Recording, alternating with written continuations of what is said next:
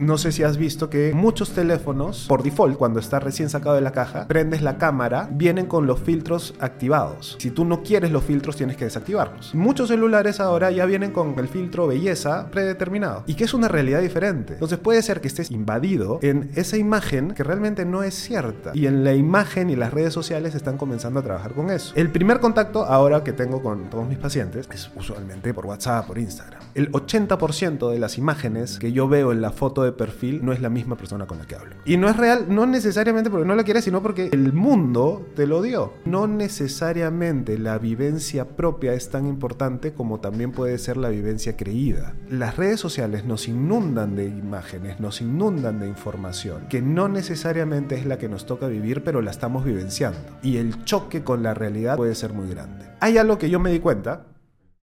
amigos, ahora para ustedes algo de Hola y bienvenidos a episodio de nuevo podcast. Yo soy tu host Italo Guzmán. Hoy estoy con José Carlos Elías. José Carlos, ¿cómo estás? Bien, bien, muy bien. Aquí dispuesto a tener una charla interesante, o sea que pregunta y conversemos lo que quieras. Gustazo tenerte acá.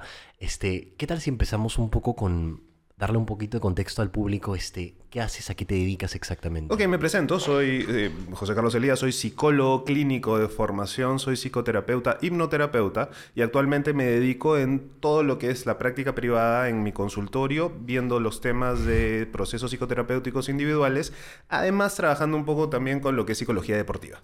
Excelente. Bueno, e, eso es un poco lo que me interesó de tu perfil, ¿no? Cuando lo estaba revisando es el tema de hipnoterapia, ¿no? Este, no, no sé mucho del tema, entonces, de todas formas, ¿cómo llegaste a esa decisión de carrera, ¿no? Cuéntame un poco la historia detrás de... A ver, ya, para comenzar un poco, yo siempre cuento la historia de cuando me preguntan acerca de la hipnosis terapéutica. Eh, cuando habré tenido aproximadamente 15 años, no sé si has escuchado de Brian Weiss. Brian Weiss es un psiquiatra que publicó un libro, Muchas vidas, muchos, muchos sabios, o Muchas vidas, muchos maestros esto. Y él, utilizando hipnosis, eh, cuenta que comenzó a hacer regresiones a vidas pasadas. Eh, y, fue algo que, otra vez, yo tenía 15 años, estaba todavía en el colegio aprendiendo, viendo qué hacer con mi vida y me pareció fascinante todo esto. ¿Tú qué entendías por vidas pasadas? Tal cual, o sea, el concepto de poder generar, porque al final, ¿qué es la persona? ¿Cómo se desenvuelve? ¿Cuál es la vida que tiene? entonces eso, eso nos llega de misterios. Probablemente eso influenció un poco en que sea psicólogo, en que pueda estudiar psicología.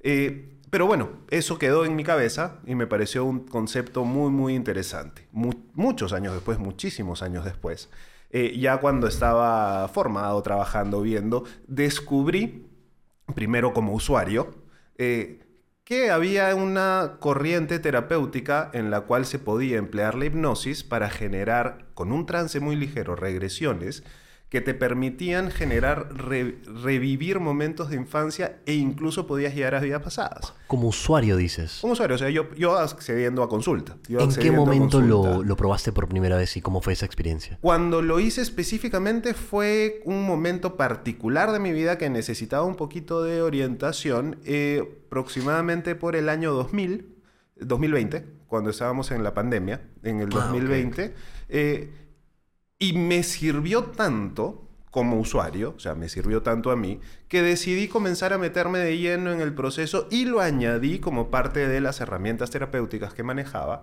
para poder darle una experiencia integral a aquellas personas que puedo ayudar porque al final mi orientación como psicólogo clínico dentro del consultorio es tratar de ofrecer a las personas la posibilidad de alcanzar sus mejores versiones sintiéndose Correcto. felices. Entonces eso terminaba siendo importante para mí. Y tú experimentaste a primera mano de que sí, funcionaba. Este sí. Entonces termina siendo justo lo, lo, que cada vez que me preguntan acerca de la, de la experiencia y los conceptos que yo puedo tener con la hipnosis, la experiencia y la evidencia que yo tengo es clínica comenzó con lo que yo sentía, comenzó con lo que yo podía ver dentro de los consultorios cuando estaba practicando inicialmente y después ya cada vez que lo he tenido con los pacientes que he trabajado.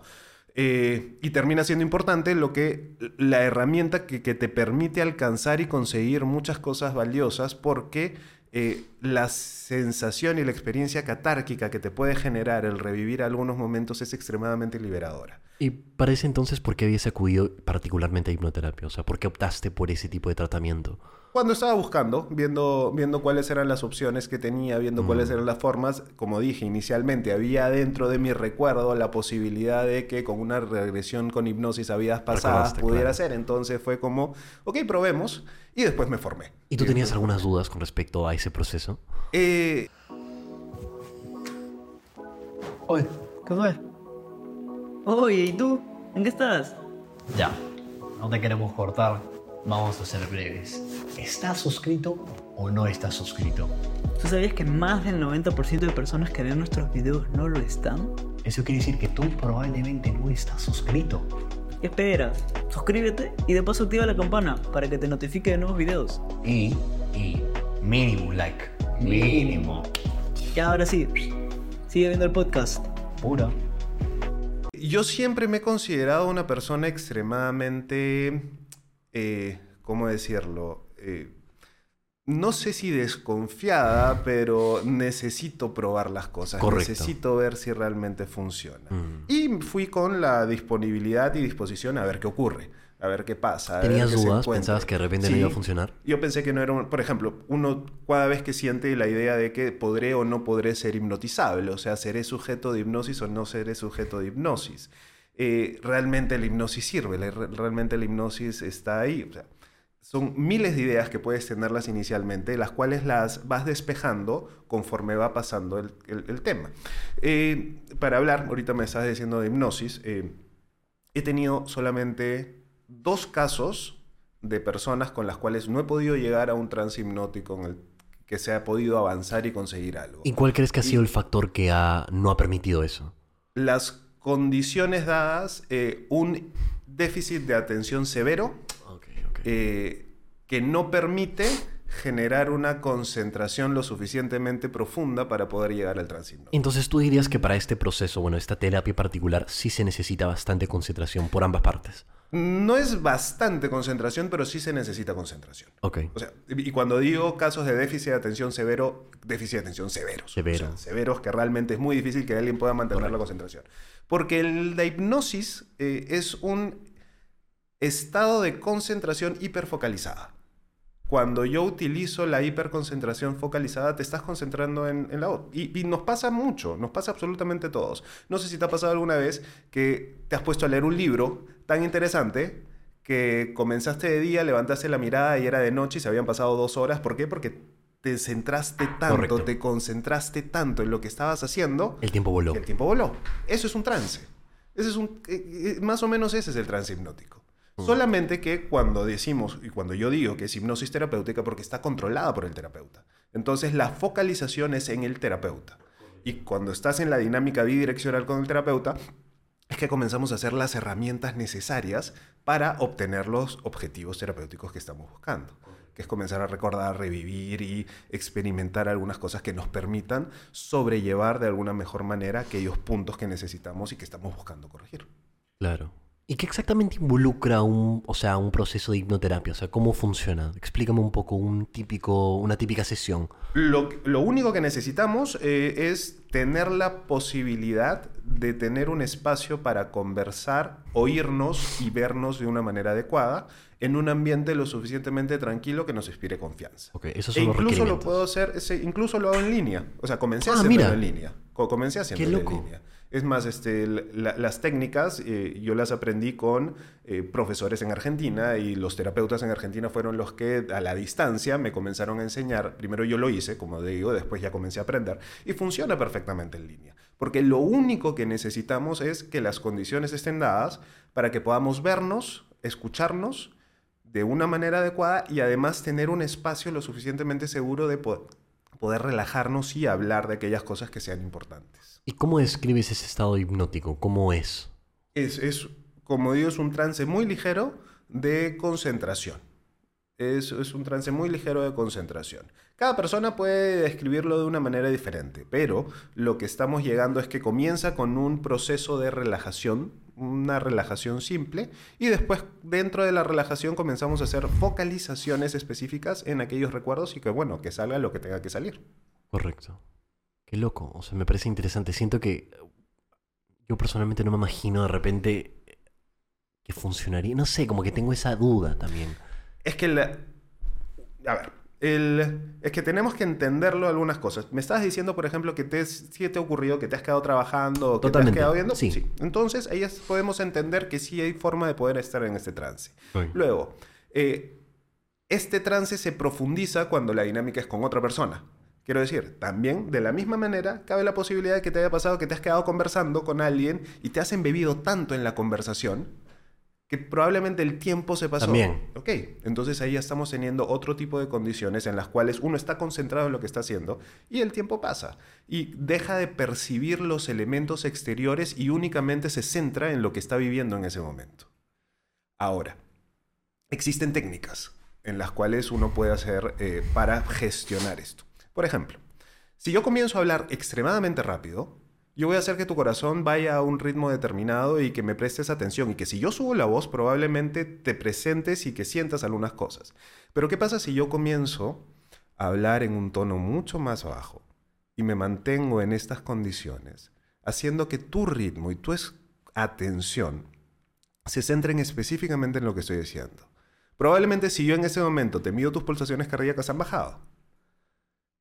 Así es como comenzamos a generar ese trance por medio de la palabra que permite acceder a ese estado y que una vez que generamos las condiciones idóneas es que accedemos a los contenidos terapéuticos. ¿Y usualmente cuánto demora de repente entrar ese trance? Cuando yo utilizo las sesiones de hipnosis le pido a la persona que me separe dos horas. Dos horas, ok. Son dos horas. No es que uno vaya a trabajar las dos horas porque es muy difícil mantener una concentración dos horas. Pero sí necesitamos un periodo previo de entrar en este trance para tener un tiempo determinado en poder trabajar de acuerdo a lo que necesitamos y a los objetivos terapéuticos. Porque también, otro de los puntos es que para mí, eh, la hipnosis terapéutica es un elemento voluntario. Eh, no es como salen las películas, no es como salen los shows que tú no quieres y de pronto yo hago así y ya estás hipnotizado y tú haces lo que quieras. No. Es un acto completamente voluntario. Si alguien quiere ser hipnotizado, es posible que sea hipnotizado. Si no quiere ser hipnotizado, no va a pasar. O sea, ponte que yo entro a una sesión contigo y simplemente estoy con la mentalidad de que no deseo de que pase. no va a pasar. No, no va a pasar nada. ¿Por qué? Porque vas a poner barreras que van a hacer que no ocurra lo que quieras. Ahora, muchas veces también la ansiedad evita que uno entre en trance hipnótico. Dice, yo quiero ser hipnotizado, yo quiero ser hipnotizado, yo quiero ser hipnotizado, y estoy tan ansioso en que ocurra que eso también puede ser una traba. Entonces, al final lo que yo digo es que, tranquilos, vamos viendo poco a poco a ver qué ocurre, a ver qué sale y alcancemos el nivel adecuado para poder trabajar. Claro. Y esto nos da muchas herramientas y nos da mucha información. Yo siempre digo, eh, cuando un paciente acude conmigo a su consulta, a la primera consulta, viene con una historia armada en su cabeza para decirme qué es lo que quiere y qué es lo que necesita.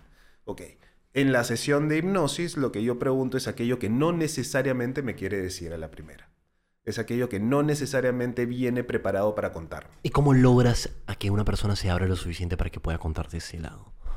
Con la confianza necesaria y esta es una de las cosas que me gusta de la hipnosis terapéutica como herramienta dentro de, por ejemplo, lo que utilizo cuando lo utilizo de, eh, en una etapa inicial, es acelerar el proceso. Porque probablemente lo mismo que consiga me lo puedas decir después de muchos meses en que hayamos establecido un vínculo terapéutico y podamos generar la confianza necesaria. Pero cuando estamos en el proceso, eh, al estar en condiciones y en disposiciones de hablar de aquello que realmente es lo importante, porque estamos teniendo una conversación bidireccional con la mente no consciente, nos permite acceder a aquellos recuerdos que en este instante son los que necesitamos hablar. Correcto. Y esto acelera el proceso muy rápido. ¿Y cómo es que funciona el proceso del momento en donde, por ejemplo, tú estás este, un poco descifrando estas esta- estos pensamientos que tienen, por ejemplo, inconscientemente, en general, como que ahí... Es que ahí viene Entra, también la ¿no? estructura y por eso eh, como psicólogo, psicoterapeuta lo entiendo y lo proceso, porque yo entiendo que las personas, por un lado, tienen un inconsciente, eh, la estructura mental comienza a acumular todas tus vivencias y todos tus recursos, todas tus herramientas en el no consciente, y en esa dinámica de lo que me vas contando comienzo a entender qué es lo que pasó, por qué es que a él- en este momento está sintiendo lo que está sintiendo. Puede ser por cuestiones del pasado, puede ser por vivencias traumáticas que puedan haber ocurrido, o puede ser por algunos elementos que se hayan fijado de alguna manera. Porque entendamos que, por lo menos como yo entiendo, somos seres eh, energéticos. El ser humano es un ser energético. ¿Y qué digo? ¿De qué con- forma? ¿Qué, qué digo con, con energético? E- e- energía tal cual como eh, uno para hacer cualquier cosa necesita gastar energía. Mm. Cualquier cosa. Para pensar necesitas gastar energía. Para hablar necesitas gastar energía. Entonces, el ser humano está diseñado para ahorrar toda la energía que pueda. Eso como, como base. Entonces, como estamos diseñados para ahorrar toda la energía que podamos, tendemos a actuar inmediatamente de acuerdo a la forma que ya sabemos cómo actuar. Por eso el cambio es tan difícil. Independientemente si nos haya dado buenos o malos resultados. Eso es la compulsión a la repetición. Todos tendemos a repetir compulsivamente aquellos hechos que alguna vez nos han, nos han permitido solucionar, solucionar entre comillas algo. Solucionar es generar una respuesta. Entonces, no es que pensemos inmediatamente qué es lo que vamos a hacer ante un estímulo determinado a cada rato, sino actuamos porque ya tenemos un aprendizaje. Esa forma, ese aprendizaje, esa manera como generamos esa conducta, la podemos ir descifrando en este proceso terapéutico para entender por qué es que actuaste como actuaste y tener la posibilidad de repensar esa acción y romper el ciclo. Correcto. Si tú haces siempre lo mismo, ¿por qué siempre me va mal? ¿Por qué siempre me va mal? Bueno, te va mal porque tú estás predispuesto a actuar de maneras para que te vaya así. Pero si entendemos qué es lo que ocurrió, por qué es que se dio ese primer quiebre en el cual comenzaste a actuar de esa manera, y hacemos un cambio para entregar una herramienta que te permita modificar eso, comenzamos a generar el proceso terapéutico. Claro. Esa es la idea. Ok, ok, ok. El- lo, lo tenemos a cada rato este, y, y- siempre preguntan en, en- en temas de pareja, ¿por qué siempre escojo la mala pareja? Uno dice, escoges perfectamente las parejas malas y lo haces una y otra y otra vez. Y si no rompes el patrón, vas a seguir escogiendo una y otra y otra vez lo igual. Entonces hay que entendernos, saber qué es lo que hacemos para poder actuar de una manera consciente dentro de lo que se pueda para generar una sensación de logro y satisfacción y felicidad. Creo que para muchas personas incluso, es algo que ellos ni siquiera reconocen la culpa también con respecto a, bueno, hablando de parejas, ¿no? Hay muchas personas que simplemente dicen, ¿por qué siempre me tocan todos los hombres, este, tal, tal, tal? Pero creo que también reflexionando a veces pensando en lo que me dicen algunas amigas, amigas, este, creo que también tiene que ver mucho con su selección, pero no ser, eh, no se percatan de que están repitiendo como un cierto es que patrón, ¿no? Es que usualmente no te das cuenta de toda esta dinámica porque son dinámicas inconscientes muy de base. Y hablábamos de pareja, podemos hablar de absolutamente todo lo demás. ¿Por qué yo reacciono de una manera determinada ante un hecho específico? Y ahí es donde podemos entender y ahí es donde comenzamos a trabajar para que las personas puedan, eh, como digo, sentirse mejor, poder alcanzar su desarrollo y en última instancia ser felices. Claro. Pero tú, por ejemplo, conoces algún tipo de, no sé, aspecto negativo o no sé, peligroso de repente de lo que es la hipnoterapia? ¿Tiene algún aspecto negativo? Eh, si tiene un aspecto negativo, tendría que... A ver, como toda herramienta, es simple y llanamente una forma de poder aproximarse para conseguir algo. Sí debería ser hecho por alguien que esté preparado y alguien que sepa cómo hacerlo. Correcto. Eh, la, la opinión que yo siempre tengo es, por ejemplo, un médico, un médico cirujano, si va a abrir, tiene que saber cerrar. Necesariamente. Si no sabes cerrar una operación, no cortes primero.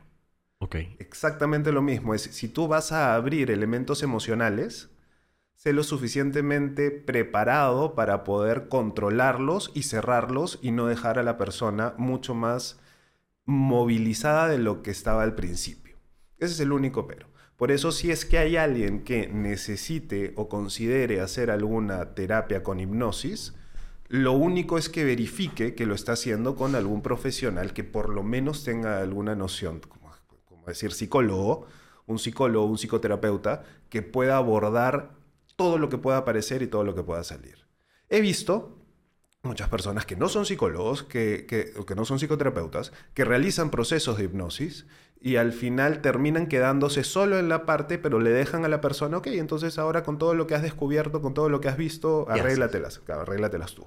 Por eso el trabajo terapéutico, y es una herramienta, no es lo único que ocurre. Y por eso yo lo utilizo a veces, la mayoría de los casos, en el inicio del proceso terapéutico, porque yo siempre digo también, si bien en esa sesión de hipnosis no necesariamente se va a poder corregir absolutamente todo lo que se necesita, por lo menos me va a dar pie para saber dónde está la punta del hilo de la madeja para saber dónde jalar. Y en el resto del proceso y en el resto de las sesiones ya comenzamos y ya sabemos dónde comenzar a jalar y dónde irnos acercándonos al punto medular, que es la génesis necesaria de lo que queremos corregir. Correcto. Entonces, sí o sí, para poder realizar hipnosis, la, la idea obviamente sería que seas una persona, un hipnoterapeuta. Sí, sí, sí, no, primero... Porque, por ejemplo, o sea, ¿qué, qué, qué con estas personas que realizan, por ejemplo, hipnosis de ciertas otras formas? Porque se puede utilizar de otras formas, ¿verdad? El, el tema de la hipnosis, eh, sí, a ver, como estamos hablando de un trance muy ligero, pero trance al fin y al cabo, es un estado alterado de conciencia controlado. Y dentro de esta etapa sí existen elementos de regresión, que es justo el revivir aquellas experiencias, ya sea de infancia o de vidas pasadas, como también de sugestión, porque estás en un estado mucho más eh, predispuesto a asumir aquellas ideas que van a apalancar cambios positivos o cambios en tu vida. Pero justo yo también estaba diciendo algo inicialmente, que tú tienes que estar motivado a querer hacerlo. Eso del control mental no, no- no es que exista tanto, quiero decir. No. Si tú, hablemos de, de religión, por ejemplo, si tú crees en Dios, crees en Dios, y en trance hipnótico yo te digo, Dios no existe, automáticamente vas a generar una barrera defensiva y ya no me vas a hacer caso, porque está yendo en contra de tus creencias de base. Ahí digo que no existe esa forma de poder borrar mentes, no, no, no, no, no existe.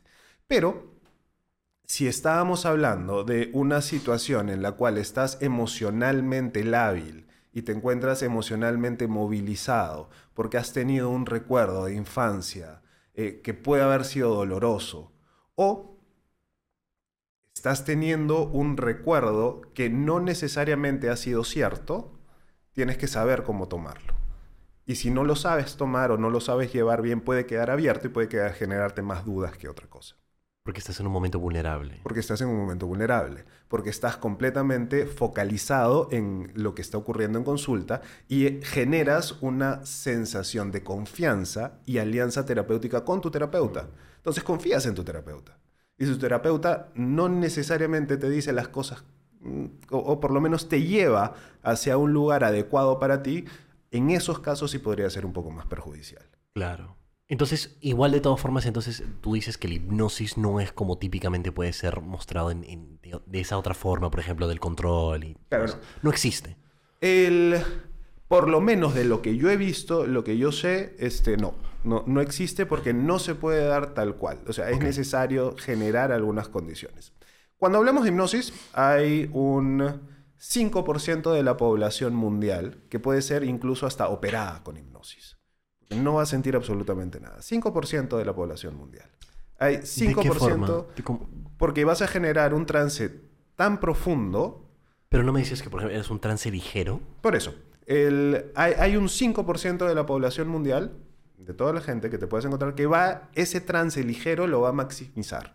¿Y va a entrar a un trance muy profundo. Al final, lo que yo he podido ver es- son condiciones propias de cada uno.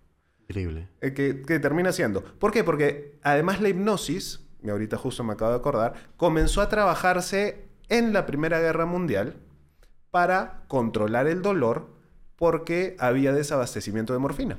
Estamos hablando de la Primera Guerra Mundial. Correcto. Tenías un montón de gente que necesitaba atención médica, necesitaban realizar operaciones, no había morfina, no había, no- no- o sea, tenías que hacerlo así. Y entonces, ¿de qué manera? Ok, entonces tratemos de hacer algún trance hipnótico para comenzar a sobrellevar de la mejor manera.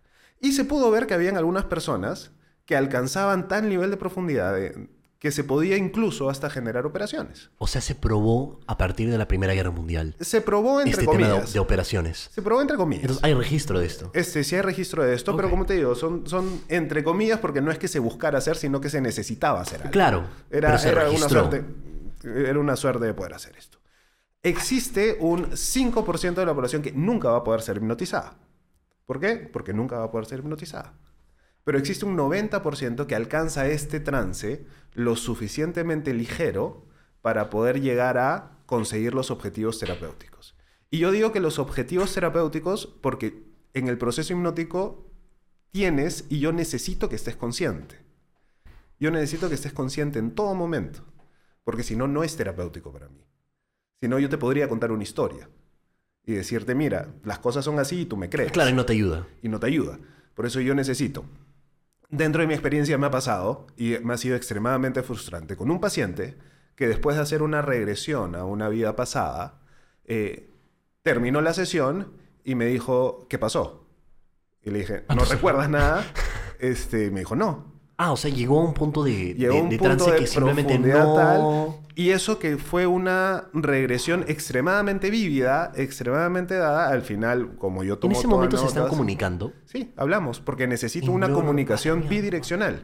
A, eso es donde voy. Si yo no genero y yo no recibo una respuesta de tu parte, No va a ser... no va a ser terapéutica porque, Claro. otra vez, necesito esta dinámica y necesito estas conversaciones para poder Pero ¿cómo es que logran estar consciente, lo suficientemente consciente como para poder conversar contigo en este trance, pero no poder recordarlo luego?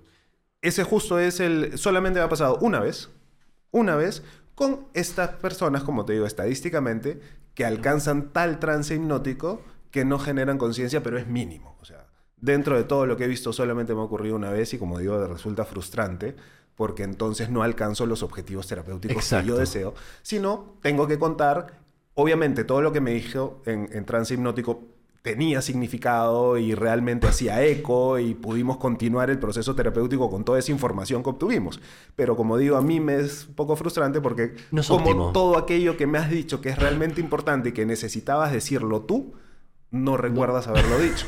Eh, pero bueno, eh, son cosas que pueden pasar en el consultorio. ¿Y cómo sacaste, bueno, cómo se saca, de dónde sale esa cifra del 5% del mundo que sup- supuestamente puede entrar este trance? Cuando eh, formé, cuando me formé, manejábamos con esto. Hay manuales eh, muy grandes de hipnosis. El- la, la hipnosis no es una herramienta nueva. La hipnosis es una Mm, herramienta claro. muy antigua. Existen manuales completos de hipnosis. Existen formas de poder direccionar y guiar la- la hipnosis terapéutica.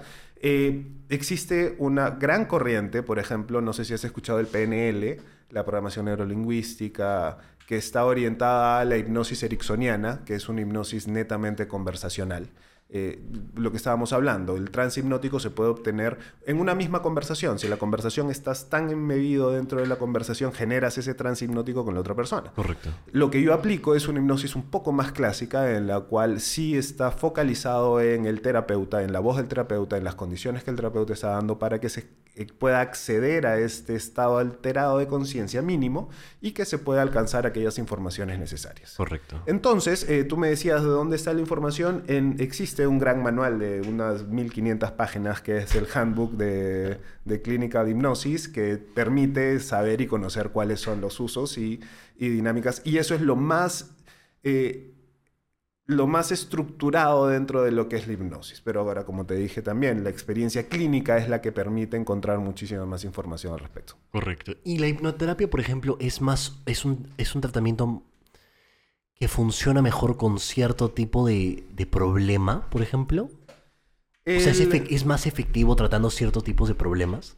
Funciona y en mi práctica funciona con cualquier tipo de dolencia emocional. Ok. Porque yo entiendo que toda dolencia emocional implica algún hecho específico en tu vida que desencadenó esta repetición compulsiva y que cuando se genera conciencia y se revive el momento, comienzas a entender y a sanar aquellas cosas. Entonces al final, si me dices que si para una sensación de tristeza, melancolía, angustia, eh, sí, funciona. Funciona para todos aquellos elementos. Enten- teniendo también límites, porque yo entiendo que el ser humano es psique-soma. Eh, el cuerpo y la mente es- es- están completamente unidos. Entonces, si ya tenemos casos específicos de patología orgánica, necesitas un acompañamiento médico también. Ok, ok, ok. Por- ejemplo, eh, si estamos hablando de una depresión orgánica en una persona, necesariamente necesitas el tratamiento psiquiátrico. Si estamos hablando de un trastorno obsesivo compulsivo orgánico, necesitas un tratamiento eh, psiquiátrico. Si no, no vas a poder alcanzar. O sea, el, el tema de la salud mental es un tema muy delicado que hay que entender desde todas las variables. La parte psicológica es muy importante, pero lo que dije hace un rato, psique soma. El cuerpo está ligado a la mente. Sin cuerpo no hay mente. Y si el cuerpo está mal, la mente también está mal. Correcto. Yo siempre le pongo el ejemplo, eh, un hipertenso. Un hipertenso, por más que medite, no le va a bajar la presión. Necesita pastillas antihipertensivas. Un asmático, por más que diga, voy a respirar, voy a respirar, voy a respirar, y toda la gente a su alrededor le diga, respira, respira, respira, sin un corticoide no va a respirar. Correcto. Un diabético, por más que todo el mundo le diga, pero tú puedes, pu- tú puedes este, producir eh, y, y procesar la glucosa. No, No. necesitas insulina. Y, y hay casos que incluso necesitas insulina inyectable. Igual, una persona con depresión, por más que todo el mundo le diga, sé, estate contento, sé feliz, que el más Sí puede. vaya donde psicólogo y le diga, tú puedes, sé feliz, no vas a lograr absolutamente nada. Exacto. Entonces, hay que tener mucho cuidado con esto. La ansiedad. Yo no puedo agarrar a una persona que está en una crisis ansiosa y decirle, calma, tranquilo. ¿Por qué no? Este, lo que sí tienes que hacer es probablemente utilizar esas herramientas para controlar la crisis. Correcto. Pero lo que, y una de las cosas que yo siempre digo, cuando tú trabajas con ansiedad, lo que tienes que trabajar es la confianza y la seguridad, no la calma y la tranquilidad. Porque si te centras en la calma y la tranquilidad, estás trabajando con el síntoma. Pero necesitas llegar a la base. Y cuando hablamos de ansiedad, por ejemplo, es la confianza, Mm. es la seguridad. Si tú estableces un nivel de seguridad, la ansiedad y la angustia va a comenzar a disminuir. Correcto. Pero si yo tengo un paciente, y que me ha ocurrido, que de pronto llega a consulta, que está comenzando a tener una un ataque de pánico, lamentablemente esa sesión, lo único que puedo hacer es Es- gestionar la crisis Correcto. y trabajar ahí. Pero eso no me permite profundizar en aquellos temas que tendríamos que haber profundizado en esa sesión. Por eso el tratamiento psiquiátrico termina siendo importante. Porque el tratamiento psiquiátrico lo que nos ayuda es a controlar aquella sintomatología orgánica, más no entender de base qué es lo que está. Por eso muchos casos que requieren es un tratamiento en conjunto. Porque por un lado, el tratamiento psicológico nos permite ir solucionando algunas cosas, mientras el tratamiento farmacológico psiquiátrico controla la sensación. Claro, orgánica. necesita ambos. Entonces, muchas personas necesitan de ambos y cuando se alcanza la sensación de mejora, perfecto. Entonces ya podemos salir de la situación en la que estamos. Lo que te iba a decir más bien era que tú mencionaste este, este tema de vidas pasadas. ¿Cómo le explicas eso a una persona, por ejemplo, que no tiene la menor idea? No suelo hablar mucho de ese tema antes de, sino es un elemento que ocurre dentro de la sesión terapéutica. Algunas personas saben y conocen del tema y lo consideran, algunas otras no, no, no está. Pero cuando uno está en el trance, por lo menos cuando yo estoy trabajando lo que es las sesiones de regresión, le pregunto a las personas dónde ocurrió lo que hizo que comiences a sentirte así. Y la respuesta puede ser muy abierta y comienzan a explicar situaciones que no necesariamente son de la vida que reconocen como la actual. Y comienzan a contarme una serie de sucesos con vidas completas, eh, narraciones enteras, ligadas a sensaciones, sentimientos, y yo lo que hago en ese momento es, tal cual como tú estás haciendo, el Samueca, no, sino simplemente recojo la información y comienzo a analizar qué es lo que me está diciendo. Y comienzo a entender y comienzo a preguntar, ok, entonces, ¿qué pasó? Ok, entonces, ¿qué más ocurrió? ¿Y cómo sientes? ¿Y qué estás teniendo? Y, y al final apunto todo ese concepto y eso es lo que lo convierte terapéutico, porque las personas me cuentan una realidad que para ellos es importante y significativa. Entonces me están contando su realidad en ese momento. Y eso es lo que yo entiendo, comienzo a analizar y como terapeuta comienzo a entender hacia dónde puede ir este relato, qué es lo que me quiere decir. Pero la vivencia y la experiencia, a mí me ha pasado. Cuando me han preguntado y he tenido trances hipnóticos y he generado recuerdos a vidas pasadas, he comenzado a ver vidas completas que no son no, po- podría decir que no son mías, o sea, sí son mías. ¿Cómo, a cómo te refieres a, a ver vidas completas? O sea, Porque cuando uno está en el trance hipnótico, genera recuerdos. Y los recuerdos vienen completamente acompañados de todas las sensaciones eh, que puedas tener. Porque las ves, las hueles, las escuchas. Muchas veces las sientes. Alguna vez, eh, y y es esto como, experiencia, de- dentro del proceso formativo, eh, tuve recuerdos de vidas pasadas y, y necesariamente, de acuerdo a mi metodología y a la metodología que aprendí, tengo que pasar por el proceso de muerte. Y el proceso de muerte puede ser vivenciado como extremadamente doloroso. Entre comillas, doloroso porque si nos vamos objetivamente, tú estás echado en un sillón con los ojos cerrados escuchando al terapeuta. Pero la experiencia que me decían era que mi rostro cambiaba, que te ponía rostro de dolor, que me cogía el pecho, que comenzaba a respirar diferente, eh, porque estaba vivenciando un proceso de muerte. Y ese proceso de muerte termina siendo importante para el proceso terapéutico. Ok. Y por ejemplo, ahora con un paciente que te está contando esto, que por, por cierta primera instancia, como tú dices, no le has explicado el, el- el concepto, por ejemplo, de vidas pasadas, este, ¿cómo le explicas luego de que te han contado algo que no es su vida? Porque la misma persona lo vivencia y, y- y con la misma persona encontramos el significado. O Pero sea, claro, pero ¿cómo es esa, esa primera instancia en donde le explicas que, pucha, es- has explicado algo, bueno, has contado algo que no es tu vida actual? ¿Cómo suele ser esa reacción? porque la experiencia termina siendo del mismo paciente. O sea, e- e- está- el paciente está consciente en todo Ah, momento. cierto, ok, ok, ok. O sea, el paciente está Sí, sí, consciente sí. en todo momento y es como yo te pregunto, ¿qué estás viendo? Y me dice, bueno, estoy viendo que estoy parado en un campo con un cielo celeste. Ok, entonces ya sé que no estás en ¿Y Lima. cómo suele ser su reacción? O sea, El- ante eso. La sorpresa en un proceso, es que no es, no es tanto sorpresa. Y, y otra vez, ¿cuáles son los términos que yo utilizo? Cuando estamos en proceso de regresión, tú me puedes contar un millón de experiencias que has podido tener en tu vida. Pero es terapéutica porque en el momento específico de la terapia, tú has escogido contarme eso. Y eso en la terapia tiene un significado. Entonces, no es tanto como, oh, sorpresa, sino, ok, eso lo dije por algo. Y eso apareció por algún elemento específico. Sí, es, sí, termina siendo una experiencia sorprendente, sí termina siendo una experiencia sorprendente. Pero no nos olvidemos que cuando yo lo aplico, no es un juego. Es una herramienta terapéutica que me da información específica de qué es lo que me quieres contar en este momento para poder entender y trabajarlo. Es, eh, esa es la parte necesaria. ¿Y por qué es que solamente se puede hacer, o por lo menos como yo solamente lo puedo hacer con una orientación terapéutica? Porque no es un juego, no, no, no es un paseo, es toda información que me puedan dar significa algo muy importante para la persona que lo está haciendo. Y ese entendimiento es lo que logra y permite alcanzar la mejor, el, el mejor desarrollo y la mejor, y la mejor solución para aquellos problemas que puedan tener. Porque cuando yo digo revivir, tú realmente revives. O sea, no es, no es un recuerdo, es un Lo revivir. Es un revivir lo que tengas que revivir y lo que tenga que aparecer. Pero ¿cuál es la condición que también lo hace terapéutico?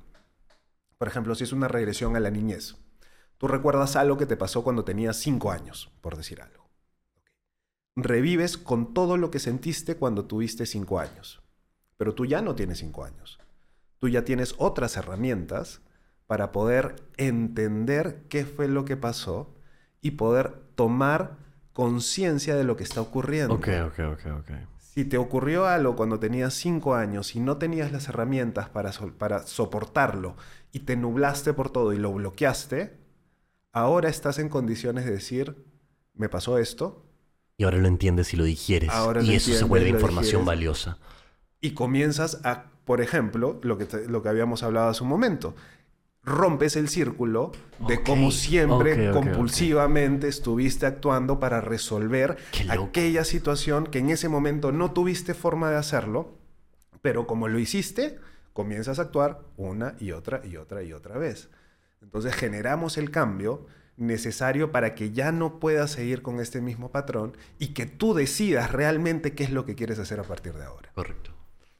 Esas son de las cosas que funcionan dentro del proceso terapéutico cuando hacemos hipnosis, pero otra vez, enmarcado en el proceso de qué es lo que queremos hacer y entendiendo cómo entiendo yo que funciona la mente, Correcto. Que son elementos que, que nos permiten vivir y, e interactuar con el mundo. Yo siempre digo, mi formación es, es psicoanalítica, no soy psicoanalista, eh, pero mi formación está orientada en la comprensión del ser humano desde una perspectiva psicoanalítica. Me parece increíble eh, ese, ese tema. ¿Cómo explicas ese como fenómeno científicamente? O sea, ¿cómo...? cómo- Y, y he recibido muchas preguntas al respecto y por eso siempre llego al punto en que la evidencia que tengo es clínica. No tengo evidencia científica. Y hay, por ejemplo, otros textos con respecto a eso que de repente que sí pueden... de rep- Se puede acceder, por ¿Explicarlo un ejemplo, si nos medimos, las, como te decía también, si nos medimos las pulsaciones cardíacas van a bajar cuando estés... en- entonces, si hay alguna forma de gestionar con la palabra algunas condiciones físicas, sí. Es que no me entra en la cabeza cómo es que alguien podría haber... tener recuerdos de algo que... Entre, bueno, se supone que no ha vivido, ¿no? O sea, realmente porque no es su vida actual. Es que me, la- me parece como... No, no logro entenderlo. No la logro entenderlo. realidad y es completamente válido y también hay que entenderlo en el, en el otro sentido. Eh, muchas veces la realidad psíquica es más importante que la realidad fáctica. ¿Qué quiero decir? No necesariamente te tiene que ocurrir un evento traumático para que generes un trauma no necesariamente a ti te tiene que ocurrir el hecho para que cuando lo imaginas no te impacte tanto. ¿Y qué es lo que ocurre? Y esto sí hay, también hay unas pruebas. Si yo te insulto, pero si yo te insulto de verdad, con esas palabras que realmente te hieran, se va a activar la misma zona del cerebro que se activa cuando yo te golpeo físicamente la misma. Entonces, la imaginación y el mensaje que tú puedes generar en tu cerebro va a ser exactamente igual que si realmente ocurriera, porque la realidad es lo que tú consideras que es real. Entonces, si me, estabas preguntando, eh, los hechos y los eventos que ocurren en un proceso terapéutico cuando se recuerdan y se vivencian son tanto o más importantes si es, aunque hayan ocurrido o no hayan ocurrido, porque son importantes y valiosos para ti. Y en el hecho de que son importantes y valiosos para ti, me dan herramientas para poder eh, generar los cambios o las soluciones necesarias para que tú puedas sentirte bien con ellos. Correcto. Me parece increíble. como te digo, no, La mente humana es... eh, Me parece increíble, me parece locazo. Me parece un concepto locazo. Eh, la mente humana termina siendo fundamental en todos nosotros. A ver, eh, ya, ya yéndonos al, al plano más, más abstracto que, que podamos, que podamos pensar. Eh, tu mente es aquello, tu cerebro es aquello que interrelaciona con el mundo. Tu mente no tiene, tu cerebro no tiene ningún contacto con absolutamente nada de lo que consideras real. Y así quieres, no, nos vamos por eso de ya lo más abstracto. Vivimos en la matriz. Vivimos en una suerte de matriz. Bueno, lo real es, supongo, lo que... te- Bueno, todo está en... No me gustaría decir todo está en tu imaginación, pero todo está dentro de tu cerebro, no todo Yo lo que no- imaginas y experimentas. Yo veo que esto es blanco, pero yo no puedo asegurar que este blanco sea lo mismo que tú consideras blanco. Es- ese concepto siempre me ha parecido... ¿Por qué? Porque no tengo Me forma. huele la cabeza eso siempre. Entonces, es- estamos... Si al final de cuentas lo único que relaciona es cómo nuestro cerebro entiende los, la- las sensaciones eléctricas de nuestros sentidos. Y así vivimos, y esa es una realidad. Y como tenemos que adaptarnos a, a- a la realidad en la que vivimos, existen conceptos como este, que uno puede generar recuerdos que no necesariamente ha vivido, pero que son importantes para ti. Y entendiéndolos, podemos trabajarlos, porque si no los consideramos, perdemos de vista algo que puede ser importante. No digo que ocurra siempre, pero puede ocurrir. ¿Qué es lo que pasa cuando, cuando nosotros vemos el- la, la típica, ¿no? ¿Quién no ha llorado con, con el Rey León cuando, eh, en la escena? ¿Quién no ha llorado? Y si nos ponemos, estamos viendo dibujos animados que no tienen absolutamente nada que ver Pero nos hace sentir algo real. pero nos hace sentir algo real. Porque movieron fibras de emocionales dentro de nosotros. Otra vez, objetivamente estamos viendo un dibujo animado que además ni siquiera se asemeja a la realidad porque estamos viendo figuras antropomórficas, animalizadas. O sea, nuestro cerebro debería decir, esto es lo más absurdo que hay sobre Ajá. la faz de la Tierra, no debería ni siquiera considerarlo por qué me genera emoción. Porque la emoción va mucho más allá a este concepto real que podemos tener. Y eso es lo que en el proceso, y eso es lo que es importante en el ser humano. El ser humano tiene una carga emocional muy alta.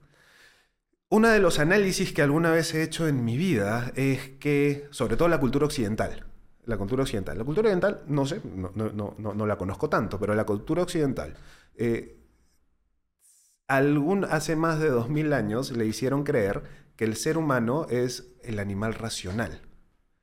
Y no hay nada más extraño que eso, porque el 90% de nuestras decisiones son emocionales. El ser humano no tiene nada de racional realmente.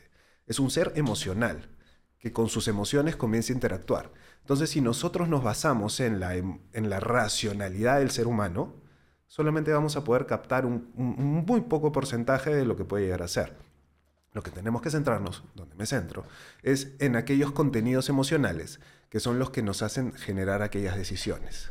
Y es todo un proceso. Y ese muchas veces es el proceso terapéutico porque el ser humano es un ser que va madurando y va avanzando dentro de su vida y va creciendo y va, va teniendo algunos procesos, algunos cambios. Y realmente cuando llegas a un nivel de madurez es cuando puedes generar algunas acciones que te van a ayudar y que van a ser de autocuidado para ti.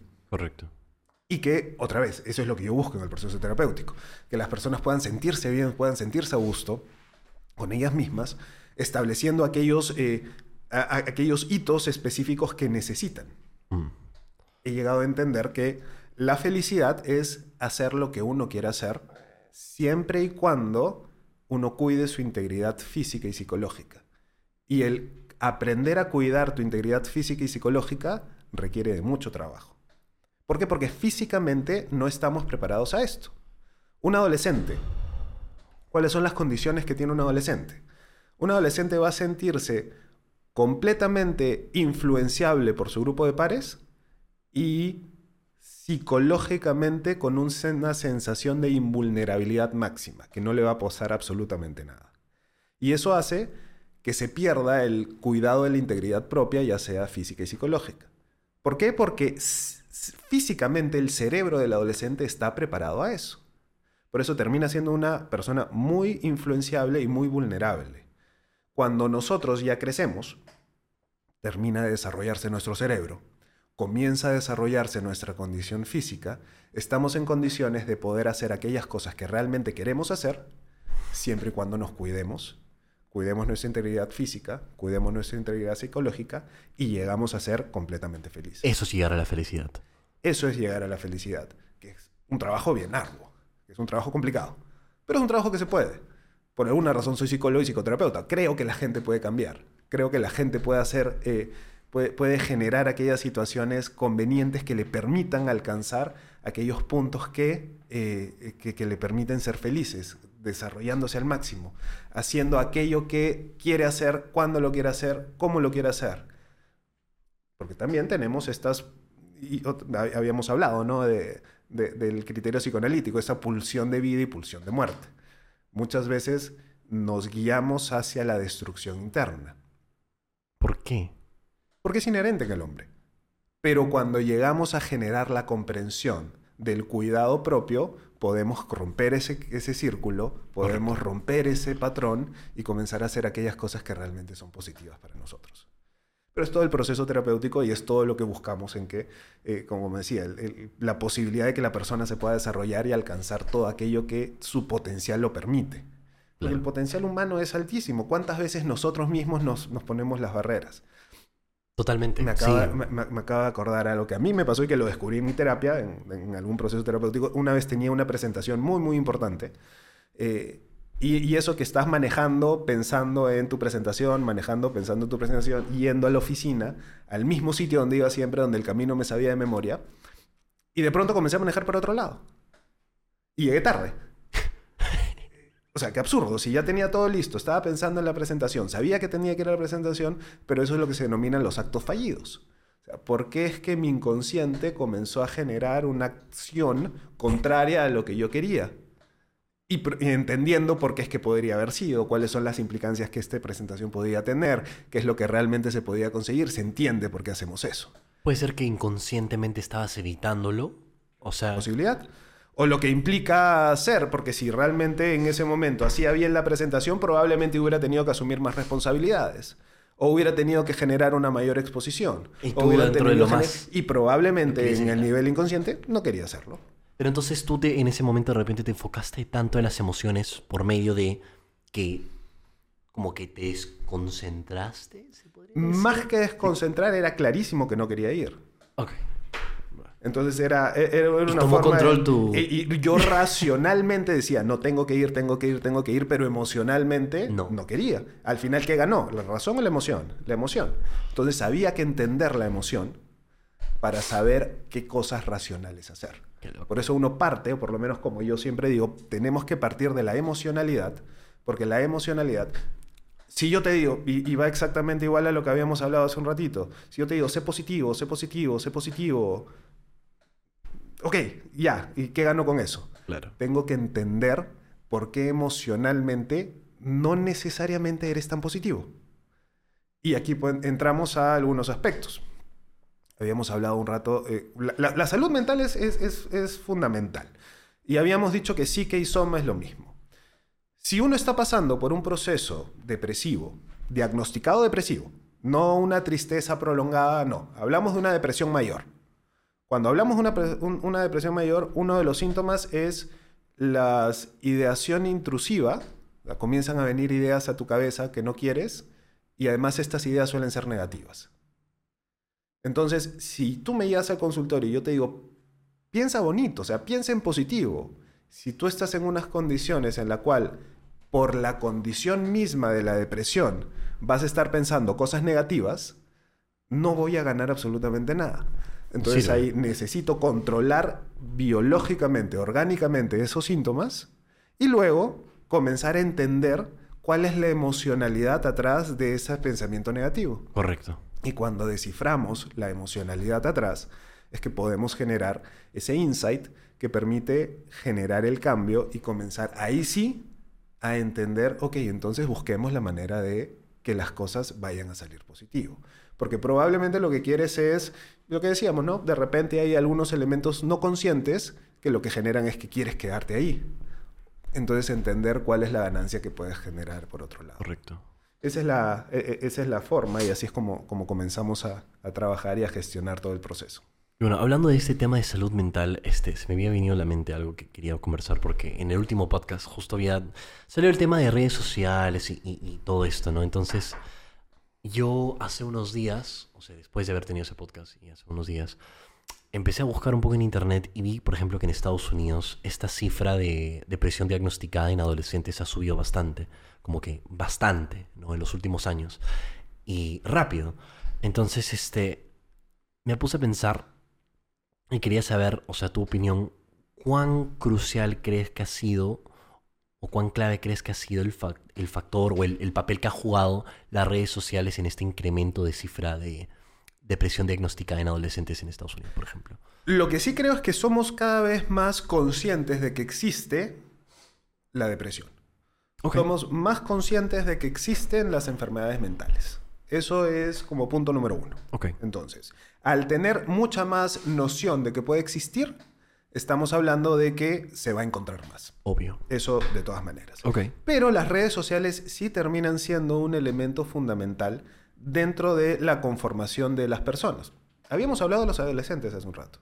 Los adolescentes, la adolescencia empieza en la pubertad, termina básicamente cuando los cambios fisiológicos corporales reducen en su intensidad.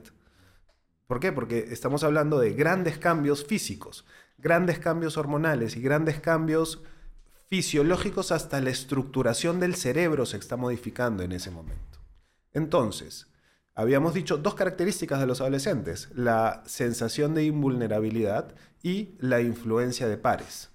Entonces, las redes sociales han venido a comenzar a generar una influencia muy grande en todo porque también lo hemos dicho hace un momento, que no necesariamente la vivencia propia es tan importante como también puede ser la vivencia creída.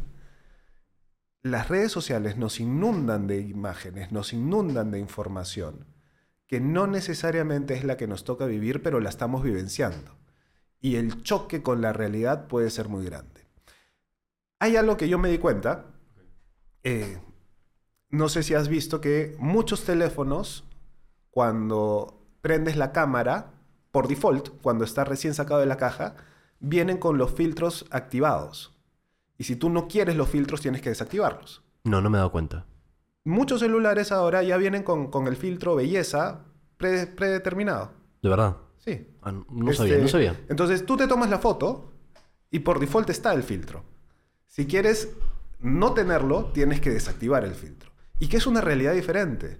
Entonces puede ser que estés inundado, invadido en esa imagen que realmente no es cierta. No, es real. No es y real. no es real, no necesariamente porque no la quieres, sino porque el mundo te lo dio. Y en la imagen y las redes sociales están comenzando a trabajar con eso. El primer contacto ahora que tengo con, con todos mis pacientes es usualmente por WhatsApp, por WhatsApp, por Instagram. El 80% de las imágenes que yo veo en la foto de perfil no es la misma persona con la que hablo. ¿De verdad? Eh, o sea, no, no- no es que no sea la misma persona. Claro. No, pero me refiero como que bastante alterada, por ejemplo. Es, es una foto completamente. El 80% de las Mira, personas que está. Entonces estamos viviendo en esta realidad que necesitamos generar esta información basada en para redes sociales con algunos filtros determinados que no necesariamente son los que equivalen a los parámetros de realidad con los que vivimos. Entonces, si me dices que es posible que este choque con la realidad esté ocurriendo, es altamente posible. Si es posible que eh, la influencia que nos generan los pares ya no sean aquellas personas que vivíamos cerca, que eran vecinos, amigos del colegio, ahora ya es un mundo completamente abierto, eh, generen este choque que nos haga sentirnos cada vez como que estamos eh, en algún desbalance en algún sentido. Entonces, si es posible que todas estas redes sociales influyan en una patología masiva, es posible. Sí siento eso, de cierta forma. O sea, siento que mucho, bueno, las redes sociales de cierta forma se ha vuelto como un, un espacio de constante comparación. Y no siento que eso sea algo beneficioso para la mayoría. O sea, lo siento porque, bueno, lo veo, ¿no? Este, lo veo en experiencias de amigos, ¿no? Cuando me cuentan tipo de cosas. Amigas, este, bastante, por ejemplo, en chicas con respecto a su belleza, ¿no? Este, es como esta constante presión de ser algo que maybe no eres. El, había, me, acuerdo, el, ya, ya en tiempos de universidad, ya, ya ahorita que me acaba de, de recordar, ya van varios, varios, varios años desde que salí, habían estudios de la felicidad. Y se habían encontrado que muchas veces la felicidad percibida era mayor en aquellas personas que vivían en comunidades alejadas. Eh, ¿Por qué? Una de las explicaciones que se daba era que las opciones de elección eran mucho más limitadas y establecidas. Quiero decir, eh, por ejemplo, de pareja. Si tú escogías tu pareja, tenías un universo limitado para hacerlo. Correcto. Y al tener un universo limitado, terminabas percibiendo una felicidad mayor a aquellas poblaciones que vivían en ciudades grandes donde la cantidad de elecciones era tan grande que el aspecto de la comparación estaba latente de cada instante. Entonces, el elemento de la elección, el elemento de la capacidad de escoger y comparar, hace que de alguna manera nos sintamos mucho más tristes, por decirlo de alguna manera, que si nuestras opciones son limitadas y tenemos que decidir entre lo que tenemos, vamos a optar y vamos a comprometernos con eso. Claro. Sí lo siento, sí lo siento de esa forma, definitivamente. Te- te- termina, y, y hay, hay varios estudios, este, mi profesor de psicología social este, los, los- los manejaba y eran, y eran los estudios de la felicidad, obviamente con un cuadro y algoritmos determinados, pero más, más o menos era así. Correcto. Sí, o sea, de cierta forma siento también que las redes sociales nos, nos, nos hacen sentir en la obligación también de sentirnos identificados con bastantes cosas que de repente... Por ejemplo, este, algo que noto bastante en redes sociales, este... ¿Cómo se llama el término? Eh, el tema del autodiagnóstico. Por ejemplo, he notado un trend de personas, por ejemplo, que comparten sus experiencias, algunas reales, obviamente, de depresión, ansiedad, este, ataques de pánico, etc. Pero también he notado un número increíble de personas que claramente solo lo están compartiendo para par- pertenecer. ¿Me Eh, entiendes? Entonces siento que es como si hubiese un fenómeno de personas autodiagnosticándose. Es que existe, por lo menos una de las cosas que yo creo es que vivimos en la teorización del TikTok. Eh, al final TikTok termina siendo una fuente de información mucho más importante que cualquier otro medio. Y no necesariamente es cierta y no necesariamente es real. Esa exposición a la información termina siendo determinada. Y sí, eh, el autodiagnóstico, por el mismo hecho de generar esta mayor conciencia, algunas cosas hasta cierto límite está bien. Y hasta cierto límite no me parece mala porque estamos hablando de temas que nos ayudan a, ok, generar una mirada, pero otra vez, una depresión única y exclusivamente puede ser diagnosticada por un profesional de la salud. Y un profesional de la salud mental, nada más. Por más que tú te digas, oye, estás cabizbajo, estás deprimido, no. Depresión es única y exclusivamente aquella que la diagnostica un profesional de la salud. Ansiedad es única y exclusivamente aquella. Tú te puedes sentir ansioso, ok, pero si un trastorno de ansiedad solamente puede ser diagnosticado por un profesional de la salud mental. Exacto. Entonces no, no podemos confiar y no podemos generar en esas, eso- esos autodiagnósticos que nos pueden dar luces, nos pueden dar incluso... Claro, obvio, incluso- obvio, obvio. Me has hecho acordar, este, la necesidad de la exposición es importante. Tengo en un- un- uno de los posts que hice en, en mi cuenta de Instagram, por ejemplo, te- menciono acerca de una evaluación que se realiza para eh, diagnosticar depresión. Y no te digo que este, respondiendo a esa vas a saber si tienes depresión o no. Te digo que si estás dudando en alguna de estas, acude a un profesional. Y cuando acudas al profesional vas Ahí a poder vas a saber, descartar y ahí respuesta. vas a poder saber y ahí vas a saber cómo corregirlo y cómo hacerlo. O sea, yo no niego la posibilidad de que obviamente... No, no niego la certeza de que las redes sociales y TikTok influencian de una forma positiva porque claramente es un, este, un medio de información masiva, ¿no? Entonces, o sea, te puedes informar de una forma bastante fácil. Y eso es bueno, puede ser beneficioso. Sin embargo, me queda claro que hay bastantes personas... Por ejemplo, eh, hablando de cómo funciona el algoritmo, de TikTok, ponte, si yo soy triste y ahorita decido ver un... pon- Ponte que estoy triste en general y decido ver un video triste, lo más seguro es que durante el resto del día mi algoritmo me muestre videos tristes, ¿no?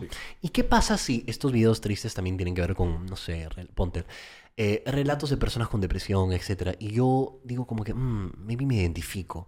Y agarro, yo me au- autodiagnostico, digo, yo también, yo también tengo depresión. Y ese es lo que me causó ruido, que siento que es algo que pasa.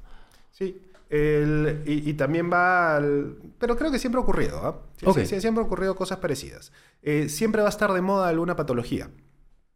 Siempre va a estar de moda alguna patología. No, no, no sé si... Qué loco decir eso. a- a- actualmente creo que todos pueden detectar y, y determinar que tiene un grado de autismo. Y, y, y todo, y- y en todos lados dicen, no, yo probablemente sea autista, cuando no tiene absolutamente nada que ver una cosa con la otra, absolutamente ¿A qué no. crees que se Y- debe y se eso? comienza a hablar de una manera muy... ¿A qué muy- crees ese, o sea, la necesidad de generar alguna, perten- alguna pertenencia dentro Ah. del grupo y entender algunas cosas y... a, a ver, cada persona termina siendo un mundo y cada persona es completamente diferente a la otra, cada persona vive en su universo. Las, los criterios diagnósticos nos permiten establecer algunos tratamientos y facilitar algunos temas, pero no se puede catalogar y no se puede etiquetar a una persona con un diagnóstico. A mí nunca me gusta hablar con diagnósticos. O sea, sí tengo que hablar de diagnósticos cuando es necesario para poder generar alguna orientación y alguna psicoeducación relacionada a esto. Pero no se puede que etiquetar a la persona como enferma o con un diagnóstico determinado porque entonces estás perdiendo todo eso. Y es mucho más fácil hablar de eso y es mucho más fácil identificarse, por eso también el tema que está de moda. Si está de moda hacer de una manera determinada, ok, este, entonces vamos, en buena hora que sea así. Eso explica muchas cosas, pero es tomar las cosas a la ligera, no es entrar de lleno y profundo a lo que realmente necesita y lo que realmente se busca. Claro, pero eso también es el- lo que me causa ruido. O sea, me parece que en redes sociales, por ejemplo, ahora, como, como es tan fácil eh, o tan común querer pertenecer a un grupo y autodiagnosticarte, etcétera, siento que se toma más a la ligera estos términos como depresión, ansiedad, este, ataques de pánico, etcétera. Entonces, como minimiza la importancia de, de esas El- situaciones, creo yo. Es lo que pienso yo. Por lo menos lo que yo sí siento es que las normalizan. Eh, y eso es lo que puede ser preocupante. Porque yo siento que vivimos en una condición en la cual se está normalizando, bueno, pues tengo, este, Mm. tengo conductas depresivas. Bueno, pues tengo conductas depresivas. ¿Qué hago? Soy depresivo. No necesitas vivir con esos síntomas toda tu vida. O tengo ataques de pánico. Sí, pues tengo ataques de pánico, ya sé qué me pasa. No tienes por qué vivir con ataques de pánico. Entonces, se necesita el siguiente paso necesario para comenzar a actuar, porque todas esas condiciones se pueden corregir. Todas esas condiciones se pueden tratar. Todos esos síntomas. Uno no tiene, ha- hay un elemento, un, elemento que, que, mm, mm, yo lo considero uno de los más importantes, por ejemplo, si hablamos de la depresión, que es la anedonia. La anedonia es ese afecto plano en la cual no sientes placer por las cosas. Vivir sin placer es una vida completamente triste, apagada, sin pasión. Esa es la definición, ¿verdad? Este, sí. Ok. Ese es uno de, las- de- de- de los conceptos. Y eh, hay mucha gente que se está acostumbrando a vivir con anedonia. Y realmente no se tiene por qué aceptar eso. Y eso es una decisión personal que con un acompañamiento adecuado cabe la posibilidad que se reencauce los síntomas y las emociones. Por eso digo que no tenemos que acostumbrarnos a vivir de acuerdo a un concepto, de acuerdo a un diagnóstico, de acuerdo a una patología y decir, bueno, pues soy así.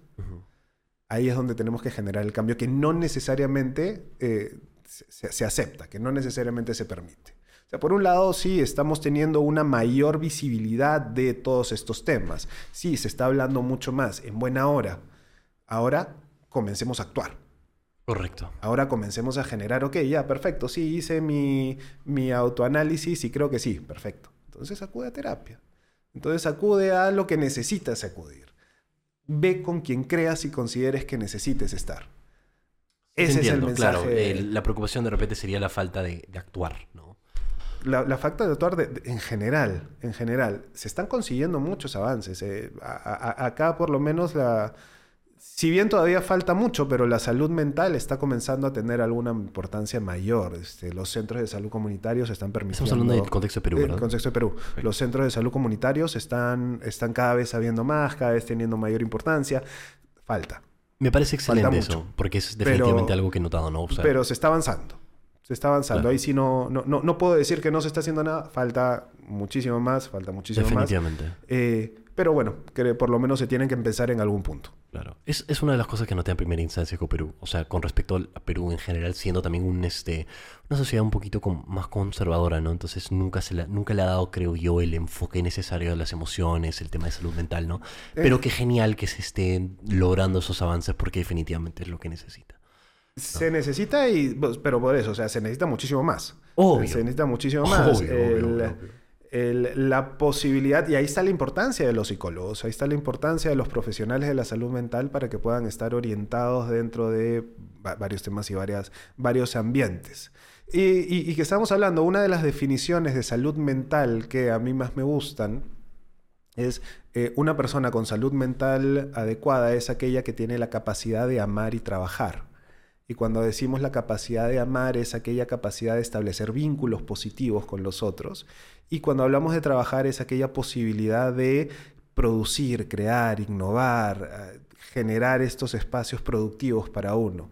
Entonces, si al final de cuentas eh, nos vemos, ya que estábamos hablando de estos autoanálisis, si nos vemos en condiciones de establecer vínculos positivos con los demás y podemos ser productivos en nuestro trabajo, hagamos lo que hagamos y so- son- tenemos esa capacidad creativa, esa capacidad innovadora, estamos bien.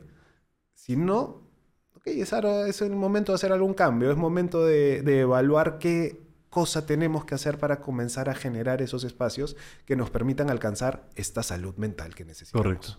Y José Carlos, ¿tú cuál consideras que son los mayores, este, los mayores aspectos negativos de nuestro consumo de redes sociales hoy en día?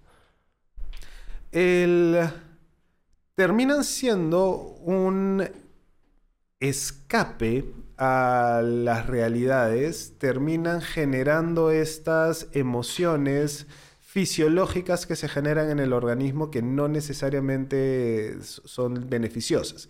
Eh, nos vuelven adictos a este tipo de consumo que nos obvian y nos desligan de toda la realidad que deberíamos estar viviendo. O sea, termina siendo eso. Porque al final las redes sociales son buenas. Las redes sociales nos permiten alcanzar y nos permiten interactuar de una manera muy abierta, de una manera muy fácil con todo el mundo. Pero esa exposición y este vivir única y exclusivamente de situaciones que no son reales son las que pueden generar esos conflictos internos. Correcto. A mí me parece loco cómo es que una herramienta que pueda conectarnos tan fácilmente con eh, personas a través de todo el mundo, siento que de cierta forma también esté limitando nuestra conexión con las, nuestras, las personas que están a nuestro alrededor, ¿no? Sí. Porque definitivamente, y admito con toda sinceridad, de que ah, definitivamente tiene un efecto sobre mí, ¿no? Yo noto que a veces este, lo utilizo mucho, afecta mis vínculos de cierta forma porque es como que reconozco que cuando estoy con un ser querido debería de evitar usar un celular, pero a este punto se me ha hecho tanta costumbre, ¿no? Que a veces este, lo agarro por, por costumbre, ¿no? Y este, se me dificulta a veces controlar eso, ¿no? Entonces, lo, cual es lo que estoy intentando ahora mejorar, trabajar. Eh, sí, el... y era justo lo que decíamos hace un momento, la posibilidad de establecer vínculos positivos con el resto. Esa posibilidad de vincularnos con una persona cara a cara termina siendo fundamental. Eh, sí, es mucho más fácil a veces el mensajear. ¿Por qué? Porque es más fácil, porque uno solamente vota el mensaje y ya está. Sin embargo, con una dinámica conversacional es necesario escuchar. Es necesario tener esa capacidad de entender, es, esa empatía que puede generar, la, que, que naturalmente la tiene el ser humano, que es para poder desarrollar. Había algo que... ah, una de las cosas que la tecnología nos ha traído, por ejemplo, eh, Waze. Es genial Waze Obvio. pero no estamos desarrollando la capacidad cerebral espacial para poder encontrar una dirección. Ya estamos obviando todo el esfuerzo cognitivo necesario para generar una estructura que te permita orientarte en el espacio y que puedas llegar a tu destino sabiendo dónde estás yendo sin que te digan cómo hacerlo. Puedes usarlo una vez para que sepas cómo llegar. Y entonces estamos dejando de lado el aprendizaje Ya no hacemos ese trabajo, ¿verdad? y, y ya no lo hacemos. Sí, de verdad, de verdad. Wow, sí, no lo entonces estamos perdiendo esa capacidad cognitiva que tiene el cerebro para orientarse en el espacio y poder direccionarse. Y lo llevo a otro punto. Es la misma capacidad cognitiva que necesitas para establecerte un objetivo. Sea lo que sea. Yo quiero sacar un podcast eh, a la semana. Necesito planificar y mi cerebro tiene que estructurar cuáles son los pasos específicos para hacerlo. Si ya perdí la noción de siquiera cómo llego cinco cuadras más abajo, bajando, yendo, doblando a la izquierda, doblando a la derecha, subiendo tres pisos, estoy perdiendo capacidades cognitivas porque las estoy dejando algo tan simple como Waze. Y obviamente va a tener un impacto negativo en general. En otros aspectos Claro. que nadie dice que no funcione, funciona genial. Obvio. pero no dejemos de aprender y utilizarlo. Y aquí viene lo que habíamos dicho también hace un momento. La felicidad viene de establecer y de hacer lo que quiero hacer cuidando mi integridad física y psicológica. Y se podría decir que en este El, caso. el ejemplo- el- el ejemplo tan absurdo de Waze. Úsalo, perfecto, aprende, pero cuando ya no lo necesites no lo hagas. ¿Y quién tiene que decidir eso? Uno mismo. Mm. Y tiene que tener la conciencia suficiente para decidir en qué momento dejar de usar y en qué momento usar, porque va a ser el cuidar tu integridad sobre todas las cosas. Eh, No digo que si vas a ir a un sitio que no tienes ni la menor idea cómo llegar, no lo uses, no, o sea, tienes que usarlo. Eh, y si no vas a volver a ir a ese sitio nunca más en tu vida, también úsalo. ¿Por qué? Porque no lo necesitas para nada más. Ese tipo de informaciones sí. Pero si tienes que utilizar Waze para ir a tu casa, a tu trabajo, todos los días, ¿dónde está la noción que necesitas de Claro. comenzar a aprender? Y que muchas veces ocurre. Y que muchas personas lo hacen. Claro. O sea, estas herramientas nos benefician definitivamente a corto plazo, pero a veces, claro, no nos, no, no nos damos el trabajo de percatarnos O sea, del efecto negativo que puedan tener a largo plazo. Y nos van, a, nos van a beneficiar hasta largo plazo, o sea, porque siempre van a estar con nosotros, siempre van a estar. Ahora es muchísimo más fácil. Yo en algún momento de mi vida tenía que, eh, y, y esto ya va a ser que, que suene un poco viejo, eh, con- sacar las, la- la- las guías de calles, las guías de calles de las páginas blancas para poder movilizarme por, por Lima. Tenía que hacerlo. Eh, alguna vez hice un viaje cuando era mucho más chico este, con mis papás a, Estados Unidos y era alquilar el carro con el mapa. Eh, ahora ya no lo necesitas, no existe. ¿Por qué? Porque eh, ya ni siquiera, porque ya el celular tiene absolutamente todo. Y está bien, facilita las cosas si lo vas a hacer una vez en tu vida. Pero si ya va a ser parte de tu continuo, necesitas generar y aprender esos conceptos necesarios para que puedas hacerlo. Entonces, sí, a largo plazo también ayudan y Waze es una, va a funcionar siempre, las redes sociales van a estar siempre, la mensajería instantánea va a estar siempre. Cada vez es más eh, necesaria. Yo dudaba mucho de los procesos psicoterapéuticos en línea. Los, realmente los consideraba como no, no es posible, no me da lo mismo que el cara a cara. Descubrí que no, que puedes impactar de la misma manera en un tratamiento y en una sesión remota porque realmente no tienes las condiciones de poder estar cara a cara con la persona, sea cual sea la condición, estén en el mismo país o no, este, estén alejados, exista, no, pero se puede impactar exactamente igual. La transferencia y la contratransferencia se generan en espacios virtuales también, son herramientas eh, terapéuticas. Eh, se generan también en estos espacios remotos. Entonces, sí son elementos que nos permiten, sí son elementos que nos dan muchísimo, eh, pero tenemos que entender y tenemos que controlarlos para saber hasta qué punto tenemos que hacer el corte y decidir esto puede dañarme. Claro. Y esa es parte de la decisión madura que uno recién comienza cuando ya está en un nivel. Y eh, justo lo que también hablábamos hace un momento, a un adolescente no va a estar en las condiciones y en las capacidades de decir, sí, pues necesito a veces dejar el teléfono para poder movilizarme, porque su cerebro no está preparado para eso. Y ahí está la figura del resto de la sociedad, en especial de los padres cuidadores, que son los que tienen que enseñar los límites Mm. para que se puedan asimilar y se puedan después exteriorizar incorporados en las conductas propias. Correcto. Pero esto es un proceso de maduración. Eh, me cuesta trabajar con adolescentes, por ejemplo, porque tengo que trabajar mucho no solamente con adolescentes, sino también con el papá. Eh, ¿Por qué? Porque el, el adolescente tiene unas condiciones propias dadas que las entiendo y que se pueden trabajar, pero a veces necesitan una guía. Una persona no necesariamente toma las mejores decisiones, cuidando su integridad, que es la regla básica para la felicidad, si no estás en condiciones de entender realmente qué es bueno y qué es malo para ti. Y eso aparece usualmente cuando uno alcanza la madurez. Y aquí sí, en experiencia propia veo que los 20 se han convertido en una adolescencia tardía. Los 30 recién uno comienza a tomar decisiones medianamente importantes sobre la vida. Ya a los 40 uno alcanza el nivel de madurez lo suficiente para decidir. No digo que antes no se puedan tomar decisiones importantes en la vida, sí se tienen que hacer. Pero uno comienza a ver las cosas diferente ya cuando, cuando tiene una edad mayor para analizarlas. Claro. Y ahora hablando de límites y este, bueno, los adolescentes, por ejemplo, a mí me da curiosidad, ¿cuál crees que sea una edad óptima en donde los jóvenes deberían de poder utilizar, uno, celulares y dos, redes sociales? Eh, Me da curiosidad ese tema. te- termina siendo completamente relativo porque es imposible ahora desligarnos de esto. ¿Por qué? Porque es el medio de comunicación real en el cual la gente interactúa ahora. Entonces, si lo quitas, terminas teniendo un paria. O sea, necesitas celular, necesitas redes sociales desde muy temprana edad. ¿Qué es lo que ocurre? Que tiene que estar supervisado, tiene que estar controlado y tiene que estar monitoreado. Y, y se tienen que entender cuáles son aquellos mecanismos. Eh, con jóvenes, este, yo, ya un poco mayor, un poco viejo, eh, terminaba no entendiendo cómo un videojuego como Fortnite en su momento generaba vínculos de socialización. ¿Por qué? Porque tenías forma de incluso hablar cuando estabas en plena partida.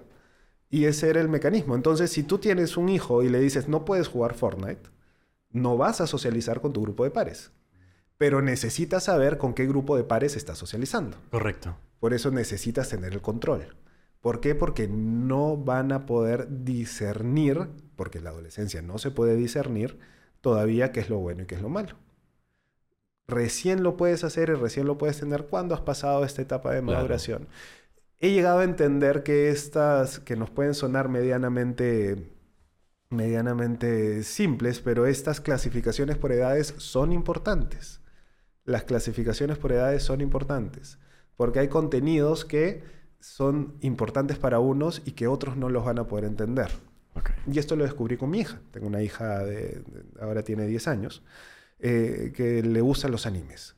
Ok. Le, le encantan los animes.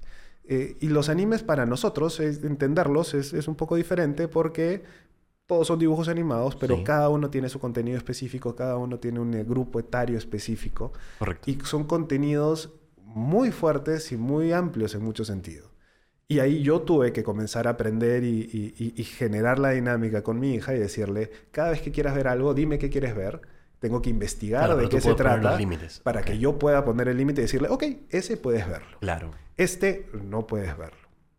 Porque existen muchas cosas que bajo el dibujo o bajo la forma de un dibujo animado, de una película animada, Mascaran un poco. eh, pero eso le le enmascaran para nosotros. sí. Porque otros mercados que están acostumbrados a este tipo de contenidos ya saben qué ver y ya saben qué Claro. no ver. Entonces, por eso para nosotros. Hay algunas... eh, hay algunas, algunas series que he podido ver yo y decirle, ok, sí, sí, estás en condiciones de verlas, sí está bien. Este, eh, hay otras que le digo, ya sabes qué, no hay forma, Mm. este, esto no lo vas a poder ver. Y no necesariamente por los contenidos gráficos, sino para mí más que nada son los contenidos de criterios morales. ¿Por qué? El, y utilizando, el- ahorita justo me acaba de venir a la mente, los cuentos de hadas. Los cuentos de hadas pueden ser las cosas más sangrientas y trágicas que pueden ver en, o, o sea, el- la- la- las primeras historias de Cenicienta, las primeras historias de La Sirenita, de Blancanieves, son historias trágicas. Pero, ¿qué es lo que ocurre con estas historias? Eh, las reciben los niños desde muy chiquitos, pero no hay dualidad moral. El bueno es bueno y va a ser todo lo necesariamente bueno que pueda hacer. Y el malo es malo y va a hacer todo lo que el malo tiene que hacer. Y va a existir esta lucha entre el bien y el mal que al final suele ganar el bien. Y en, esta, en, en este conflicto moral tienes muy claro qué cosa está bien y qué cosa está mal. El bueno es bueno y todo lo que haga el bueno va a ser bueno. El malo es malo y tiene que hacer todas las cosas malas. Cuando tienes contenido adulto, ya estás hablando de contenido que tiene dualidades morales. Correcto. Porque el mundo, siendo sincero, no es tan dual de blanco y negro. Existen una cantidad de matices. Pero un niño, un adolescente, todavía no está preparado para discernirlo. Entonces ahí es, o sea, por, por eso yo digo, no, no, no es que le deje ver a mi hija todas las cosas sangrientas que pueda ver, pero yo no me fijo tanto en lo sangriento, sino en la característica moral de los personajes. Claro. Y si la característica moral de los personajes permite identificar que hay alguien bueno y que realmente sus criterios morales están acordes a esto, bien. Y el malo tiene que ser malo, porque necesariamente tiene que ser malo, porque si el malo comienza a hacer cosas buenas, ahí también pierde la, la- la consistencia moral. Correcto. Entonces tiene que haber esta, esta diferenciación. Y eso sí lo puede entender un niño y eso lo va a ir entendiendo un adolescente conforme vaya creciendo, dependiendo del adolescente. Y por eso, y por eso decía que eh, los, estas etiquetas de este, 16 a más, este, restringido, 7 a más, PG, terminan siendo una buena guía. Terminan siendo una buena guía referencial. De ahí hay que entenderlo bien a ver qué está, pero termina siendo Claro. una buena guía para, para la construcción. Entonces, el, hay que guiarlos, hay que entregarles a los chicos estos límites. El, porque el chico, el adolescente, tengo otro hijo de, de- de 13 para 14 años, está en, con todo su derecho de hacer la pataleta que quiera cada vez que yo le ponga algún límite. Porque cuando tú pones límites, tú estás poniendo los límites. El otro no necesariamente tiene por qué aceptar tus límites. Pero cuando estás en posición de autoridad, tienen que respetar tus límites. Correcto. Lo que muchas veces no se entiende es cuando, ya hablando también un poco del, del proceso terapéutico, eh, una persona pone sus límites y la persona que tiene al frente no los quiere aceptar. Y hay conflicto. Tiene que haber conflicto. Pero el conflicto se tiene que solucionar. Si no se soluciona es por qué existe esta falta de solución ante el conflicto.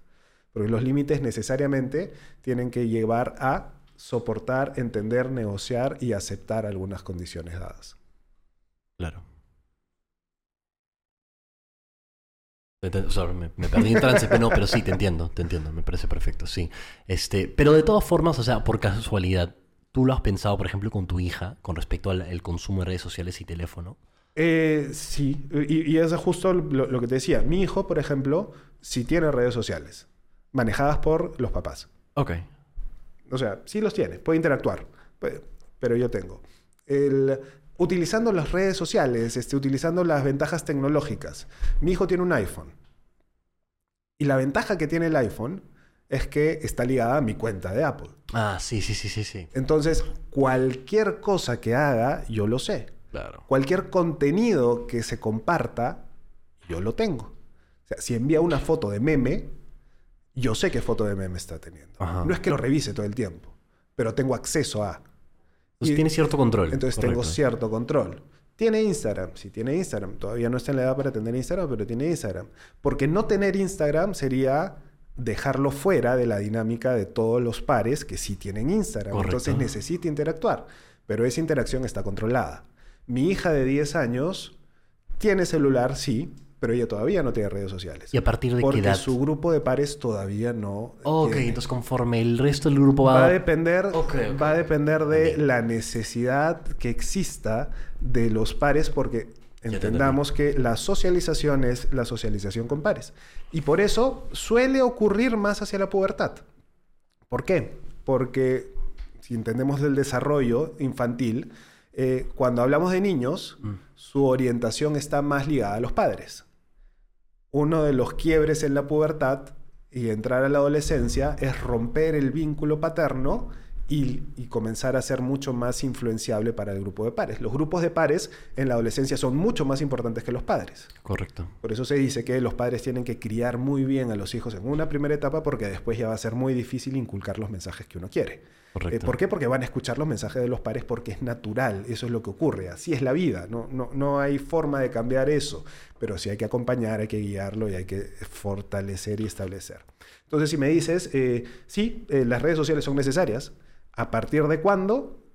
Cada caso es específico, va a depender de la interacción que tenga con su grupo de pares y va a tener eh, que ver con la inclinación y el desarrollo de cada persona. Claro. Porque cada persona es independiente. Hay algunos que podrán querer antes, hay algunos que podrán querer después, pero siempre el límite tiene que estar de base.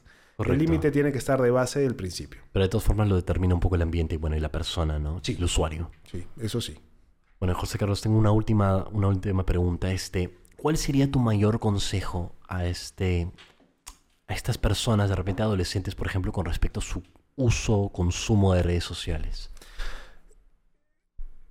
Buena pregunta, porque al final, eh, como mecanismo y como elemento de socialización es importante, pero entender que eh, termina siendo un elemento única y exclusivamente de esa red social. Eh, no es parte de la vida cotidiana y de la vida del resto. Eh, a mí me gustó mucho el concepto, o por lo menos yo como entiendo las cosas, es, eh, alguna vez hice fotografía. Y la ventaja de la fotografía es que tú enmarcas la foto y todo lo que es real en ese momento está dentro de la foto. Correcto. Y tú generas una escena, generas una imagen, generas toda una producción para que la foto revele una realidad que tú quieres y que no necesariamente es cierta, sino es manipulada. Hay que llegar a entender que todo lo que ves en una red social termina siendo esa foto. No estás viendo más allá de lo que realmente está ocurriendo. Eh, me, acabas de hacer pensar en, en- en- en- esto de los influencers y, y- cómo, cómo viven los influencers. Eh, los influencers son personas que generan contenido en redes sociales para mostrar una imagen, una realidad, que no necesariamente es la verdadera. Entonces hay que tener mucho cuidado de diferenciar.